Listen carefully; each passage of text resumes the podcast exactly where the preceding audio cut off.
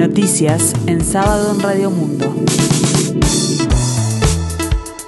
Informa Gustavo Pérez de Rueta.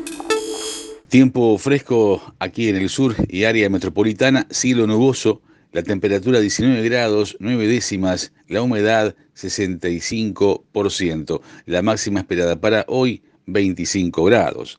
La vacunación en Uruguay avanza a un ritmo menor al esperado. En algunos vacunatorios ya no hay cupos para las personas de entre 55 a 59 años entre lunes y miércoles. De esta forma, este sábado quedan disponibles 119.658 de las 192.000 dosis de Coronavac, la vacuna del laboratorio chino Sinovac. El objetivo del gobierno es aplicarlas a todas las eh, personas en la próxima semana, eh, a personas de entre 55 y 59 años. Ayer se realizó la apertura de inscripciones para las aplicaciones de lunes a miércoles y en algunos vacunatorios del país ya se agotaron los cupos, pero los usuarios pueden elegir asistir a otro lugar.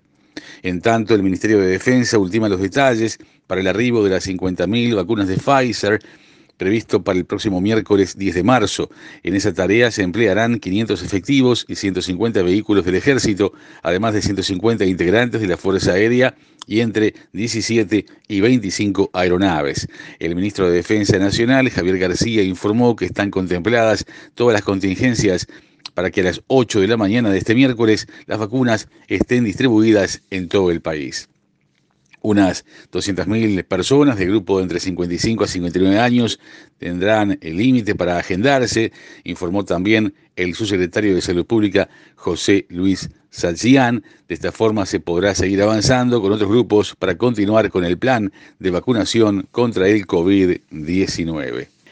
En el marco del Día Internacional de la Mujer que se celebrará este lunes 8 de marzo, varios gremios de la educación convocaron a adherirse al paro de mujeres que durará 24 horas.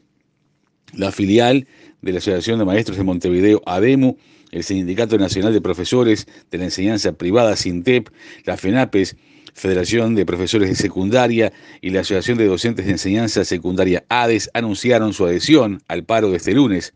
ADEMU hará un paro en Montevideo, en todo el departamento, con adhesión de hombres y mujeres. En FENAPES, cada filial realizará o no el paro y sus características. Y en la Federación Uruguaya de Magisterio, FUMTEP, convocará a que todos los trabajadores del sindicato con uniforme puesto hagan un video bajo la consigna No nos callamos más y todas las mujeres en todas las calles junto con análisis y reflexiones y aportes sobre este tema. La mesa representativa del PIT-CNT volverá a reunirse en los próximos días para intentar revertir la decisión de suspender el sindicato policial. El presidente del PCNT, Fernando Pereira, dijo la directiva del sindicato policial, tras la fuerte polémica que surgió tras la decisión el miércoles de suspender al gremio de los funcionarios del Ministerio del Interior, se dará una nueva instancia, seguramente para reconsiderar el tema. Tal es así que incluso ADEOM en las últimas horas solicitó a la Central Obrera volver a votar sobre una posible sanción o no al sindicato policial por error en un voto. Un peón de estancia encontró muertos a sus patrones una pareja de 86 y 83 años. La policía tiene varias hipótesis. Lo único que está claro es que las muertes no fueron naturales, ya que tenían signos de violencia y fueron encontrados muertos en su casa de Cerro Amarillo, a 40 kilómetros de la ciudad de Artigas, según informó Telemundo y confirmó Montevideo Portal.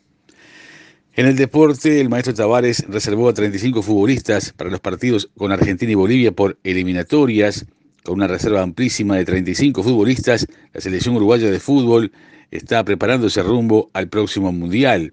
Hay varias sorpresas, o por lo menos algunos confirmados que se tenía la certeza que iban a estar, como los arqueros de Nacional y Peñarol, Sergio Roget y Kevin Dawson, el zaguero de Colo Colo de Chile, Maximiliano Falcón, entre otros jugadores. En el deporte les decimos que continúa la disputa de la undécima fecha del torneo clausura donde se destaca Peñarol River este sábado a las 20:15 en el campeón del siglo. También jugarán Boston River Cerro en el centenario a partir de las 17 horas 15 minutos. Mañana domingo jugarán Danubio Liverpool a las 16.30 en el María Minchef de Lazaroff, Cerro Largo, Plaza Colonia, en el Ubilla de Melo, va a las 18.45, Nacional Defensor Sporting en el Gran Parque Central, 21.45, Y el lunes, dos partidos más. Rentistas Progresos en el complejo Rentistas a las 16.30 y Deportivo Maldonado Fénix en el Burgueño Miguel a las 18 horas. En la víspera, recordemos que Montevideo City Torque goleó a Wanderers 8 a 2 y alcanzó la punta junto a Liverpool. Una extradición en curso en Australia hacia Chile tal vez explique varias historias que empiezan con el golpe de 1973 que derrocó a Salvador Allende. El caso de Adriana Rivas, una ex represora de la DINA en tiempos de Pinochet, es la punta del ovillo de una trama que lleva casi 48 años de impunidad, una saga de agentes secretos, torturadores y sus víctimas que transcurre entre dos países separados por 13.000 kilómetros de distancia. La mujer está detenida en Sydney desde febrero de 2019 y el próximo 6 de abril será la audiencia final donde se resolverá su entrega al gobierno chileno. Tiempo fresco aquí en el sur y área metropolitana, cielo nuboso, 19 grados 9 décimas la temperatura. Para el resto de la jornada, cielo nuboso y nuboso, probables precipitaciones escasas y aisladas. Para mañana domingo, una mínima de 16 grados, una máxima de 28, cielo algo nuboso y nuboso, periodos de claro. Para lunes, 19 grados la mínima, 26 la máxima, desmejorando con aumento de nubosidad, cielo cubierto a nuboso y algo nuboso, probables precipitaciones.